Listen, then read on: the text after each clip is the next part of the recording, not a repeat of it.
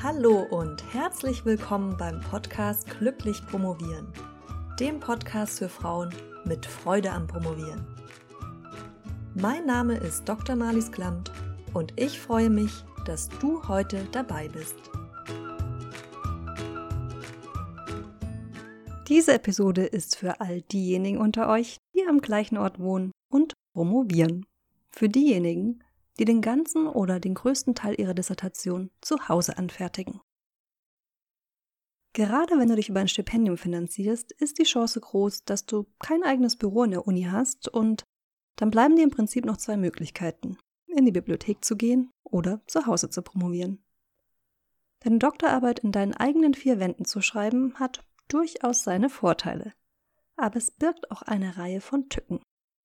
Wir wollen uns heute mal anschauen, wie du deinen Arbeitsplatz zu Hause so gestaltest, dass du dort nicht nur effizient an DIS arbeiten kannst, sondern auch mit Freude und Leichtigkeit promovierst. Erstmal klingt es ja durchaus verlockend. Man bleibt einfach zu Hause, spart sich den Anfahrtsweg ins Büro oder in die Bibliothek, setzt sich im Schlafanzug an den Schreibtisch und kann den ganzen Tag ungestört arbeiten. Keine Kollegen, die ein Kaffeebläuschen halten wollen, keine Chefin, die was von dir will. So die Theorie. Die Praxis sieht dann leider meist etwas anders aus. Der Schreibtisch steht in einem Durchgangszimmer oder es gibt noch nicht mal einen, sondern die Promotion findet am Familien- oder WG-Küchentisch statt oder sogar komplett im Bett. Nichts gegen Betten, ich liebe mein Bett. Warum du trotzdem nicht im Bett promovieren solltest, dazu komme ich gleich. Aber fangen wir von vorne an. Im Idealfall hast du ein eigenes Arbeitszimmer in deiner Wohnung. Ich weiß, das ist ein Luxus, den nicht alle haben. Aber interessanterweise spreche ich immer wieder mit Coaches, die theoretisch ein Arbeitszimmer hätten, dieses aber als Abstellraum missbrauchen oder für sonst irgendwas benutzen. Wenn du also zu dieser Spezies gehörst, dann wird es höchste Zeit, dein Arbeitszimmer zu reaktivieren. Oder überhaupt einmal zu benutzen, wenn du das bisher noch nicht gemacht hast. Alles, was raus kann, sollte raus. Je weniger Ablenkung du hast, umso besser. Stell dir einfach mal vor, dass jeder Gegenstand, den du im Raum siehst, also wenn du jetzt gerade an dem Raum bist, an dem du auch normalerweise promovierst, kannst du dich einfach mal umschauen und stell dir jeden Gegenstand, den du siehst, als eine Mini-Ablenkung vor. Die Ordner im Regal, die Schere auf dem Schreibtisch, der Reisekoffer, der sonst keinen Platz hat, eine Kollektion von alten Schuhen, alte Zeitschriften. Du darfst dir gerne die Dinge ergänzen, die bei dir so herumliegen und rumstehen. Klar, ein paar willst du behalten wollen, zum Beispiel deine Schreibtischlampe. Oder vielleicht auch die Topfpflanze, die dazu führt, dass du dich gut in dem Raum fühlst. Aber alles andere wollen wir möglichst aus dem Sichtfeld bringen, in eine Schublade legen und in den geschlossenen Schrank stellen. Falls du Ordner und Bücher in einem offenen Regal stehen hast, dann kannst du ja überlegen, ob du zum Beispiel ein Tuch davor hängst. Und nein, ich sage nicht, dass es nicht auch mit ein bisschen mehr Chaos geht. Aber wir versuchen ja gerade, deinen Arbeitsplatz so einzurichten, dass du dort mit Leichtigkeit promovierst. Und da ist wichtig, dass es möglichst wenige Ablenkungen gibt. Okay, denkst du dir jetzt vielleicht, und was soll ich nun tun, wenn ich gar kein Arbeitszimmer habe, sondern vielleicht nur einen Schreibtisch im Wohnzimmer oder sogar im Schlafzimmer, beziehungsweise in einem WG-Zimmer, wo du alles in einem Raum machst. Schauen wir uns an, wie wir auch da eine möglichst gute Arbeitssituation schaffen. Wichtig ist erstmal, dass du einen festen Arbeitsplatz hast. Einen Ort, der nur fürs Promovieren bestimmt ist. Wenn das der Schreibtisch im Wohnzimmer ist, dann ist das nicht ideal. Vor allem nicht, wenn du nicht alleine wohnst und der Raum noch von anderen Personen genutzt wird. Aber wir arbeiten mit dem, was wir haben. Also zumindest ein Tisch, der dein Promotionstisch ist. Und bitte nicht auch noch Briefablage, Basteltisch für deinen Mann, Maltisch für dein Kind und, und, und. Warum ist das so wichtig? Auch wieder, damit dein Unterbewusstsein weiß, dass an diesem Tisch an der Doktorarbeit gearbeitet wird. Das wiederum hilft dir dabei, in den Promotionsmodus zu kommen sobald du dich an diesen Tisch setzt.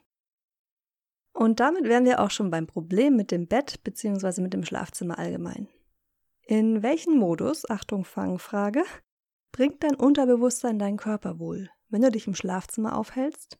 Richtig, in den Entspannungs- und Schlafmodus. Das Problem bzw. das Schöne am Bett ist, es ist zum Schlafen da. So sind wir konditioniert und das hat auch seine Berechtigung. Wer im Bett arbeitet, signalisiert entweder dem Körper, dass er sich entspannen und müde werden darf, oder er erzieht sich dazu, das Bett nicht mehr als Schlafplatz zu betrachten und bekommt dann Schlafprobleme. Und zudem noch Rückenprobleme, weil im Bett zu arbeiten auch nicht gerade unbedingt gut für den Rücken ist. Deshalb sabotierst du dich selbst, wenn du im Bett arbeitest. Und auch im Schlafzimmer allgemein. Wenn es nun aber räumlich nicht anders möglich ist, und das kann ja sein, dann solltest du das Bett zumindest in einen anderen Zustand bringen. Ja, das hört sich jetzt ein bisschen spirituell an, aber eigentlich meine ich das ganz altbacken, denn es hilft. Mach dein Bett morgens. Am besten noch mit einer Tagesdecke obendrauf, denn dann hat es einen anderen Zustand und dann kommst du auch weniger in Versuchung, es untertags zu benutzen, sondern hast damit eine klare Grenze gezogen. Gut ist es auch, wenn du einen Raumtrenner hast, also zum Beispiel ein Regal, das du zwischen deinen Schreibtisch und dein Bett stellst oder einen Vorhang. Ansonsten gilt dasselbe wie eben beim Wohnzimmer. Je aufgeräumter, desto besser.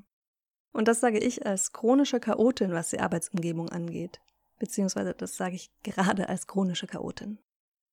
Nachdem wir nun deine Arbeitsumgebung geordnet haben, kommen wir zu einem weiteren Punkt, der mindestens genauso wichtig ist. Und zwar geht es darum, der Promotion den Stellenwert zu geben, der ihr zusteht. Dazu gehört es, klare Regeln zu schaffen. Für sich und für andere. Und, Überraschung, sich auch an diese zu halten, beziehungsweise von anderen ihre Einhaltung einzufordern. Ein Beispiel. Wenn du promovierst, dann wirst du nicht gestört. Das ist die Regel. Alle, die dich potenziell stören könnten, müssen wissen, dass deine Promotionszeit dir heilig ist. Im Büro würdest du ja auch nicht ständig das Telefon abnehmen, wenn dein Freund oder dein Vater gerade Lust auf ein Bläuschen haben. Dass deine Promotionszeit heilig ist, das musst du anderen Leuten nicht nur sagen, sondern dich auch selbst dementsprechend verhalten. Und das ist wirklich ein Knackpunkt. Das heißt, du kommunizierst erst, dass du zwischen 9 und 12 Uhr nicht gestört werden willst, weil du an deiner Promotion arbeitest. Und wenn du das noch begründen willst, dann sag dazu, dass sich Unterbrechungen immer wieder rausbringen. Wenn nun aber deine Mutter zwischen 9 und 12 Uhr anruft und sie eigentlich schon Bescheid weiß, dass diese Zeit tabu ist, dann darfst du auch nicht rangehen. Sonst signalisierst du durch dein Verhalten ja direkt wieder das Gegenteil von dem, was du gesagt hast. Das gilt übrigens nicht nur für Anrufe, sondern auch für spontane Einladungen zum Kaffee trinken und so weiter. Es ist ja, und das muss man auch mal dazu sagen, für unsere lieben nicht promovierenden Angehörigen und Freunde und Freundinnen nicht immer ganz leicht nachzuvollziehen, was wir zu Hause Arbeitende da jahrelang machen. Sorge dafür, dass sie den nötigen Respekt vor deiner Arbeitszeit haben indem du diesen erstmal selbst hast und dich dann auch entsprechend verhältst. Und dann weißt du auch, was zu tun ist, wenn der Postbote klingelt und du nichts bestellt hast. Genau, du machst nicht auf. Der merkt sich nämlich ganz schnell, bei wem er die Pakete für die ganze Nachbarschaft abladen kann, weil immer jemand da ist. Praktisch, ne? Denke daran und verinnerliche dir das. Deine Promotionszeit ist heilig. Dazu gehört es auch, in der Zeit, die du als Promotionszeit deklariert hast, keine Hausarbeiten zu machen. Natürlich nicht. Von mir aus wirf deine Wäsche morgens in die Maschine und häng sie in der Mittagspause auf. Aber spring nicht in die Waschküche, nur weil die blöde Maschine piepst, wenn du gerade am Recherchieren, am Schreiben oder Daten auswerten bist. Gegen Störungen von außen durch potenzielle Partner und Partnerinnen, Familienangehörige oder WG-Mitbewohnerinnen und Mitbewohner hilft es auch, mit einem Schild an der Tür deutlich zu machen, wann du im Nicht-Stören-Modus bist. Je nach euren privaten Hausregeln reicht es vielleicht auch schon, die Tür zuzumachen und dann wissen die anderen, dass sie nicht stören dürfen. Wie auch immer. Es muss funktionieren und klar sein, dass du unter einer Katastrophe, also zum Beispiel der Evakuierung der Wohnung durch die Feuerwehr, nicht gestört werden willst. Und zu guter Letzt, wenn du das Gefühl hast, zu Hause nicht wirklich ungestört arbeiten zu können, probier vielleicht doch nochmal einen Ortswechsel aus und arbeite einmal probeweise einen Tag in der Bibliothek. Ich muss zugeben, dass ich selbst meine Promotion zum größten Teil zu Hause geschrieben habe. Aber immer, wenn ich einmal in der Bib saß, dann fand ich die Atmosphäre dort ziemlich arbeitsanregend. Vielleicht kannst du auch besser in der Bib recherchieren und zu Hause schreiben. Da musst du einfach ein wenig ausprobieren und dann wirst du sicher schnell für jede Tätigkeit die passende Arbeitsumgebung finden. Das war's auch schon wieder von mir für heute. Hier nochmal die beiden Quintessenzen aus der heutigen Episode. Schaffe dir einen ordentlichen Arbeitsplatz in deiner eigenen Wohnung, idealerweise in einem eigenen Arbeitszimmer, das nicht noch anderen Zwecken dient. Und betrachte deine Promotionszeit als heiliges Gut. Kommuniziere das so nach außen und halte dich auch selbst dran. Wenn dir diese Episode gefallen hat, vergiss nicht, sie zu abonnieren und eine Bewertung zu hinterlassen. Wenn dir dieser Podcast gefällt, dann ist ganz sicher auch die Post für Promotionsheldinnen für dich interessant. Die schicke ich einmal pro Woche kostenlos und portofrei an dein elektronisches Postfach. Auf promotionsheldin.de kannst du dich dafür anmelden. Dann verpasst du nicht nur keine Podcast-Folge mehr, sondern erfährst auch Hintergrundinfos zu den Episoden, Dinge über mich, die ich nicht im Podcast teile und bekommst dir noch über den Podcast hinaus die besten Promotionshacks mitgeteilt damit du auch wirklich glücklich promovieren kannst. Wir hören uns wieder nächsten Mittwoch und bis dahin freudiges Promovieren in einem arbeitsanregenden Umfeld. Deine Malis.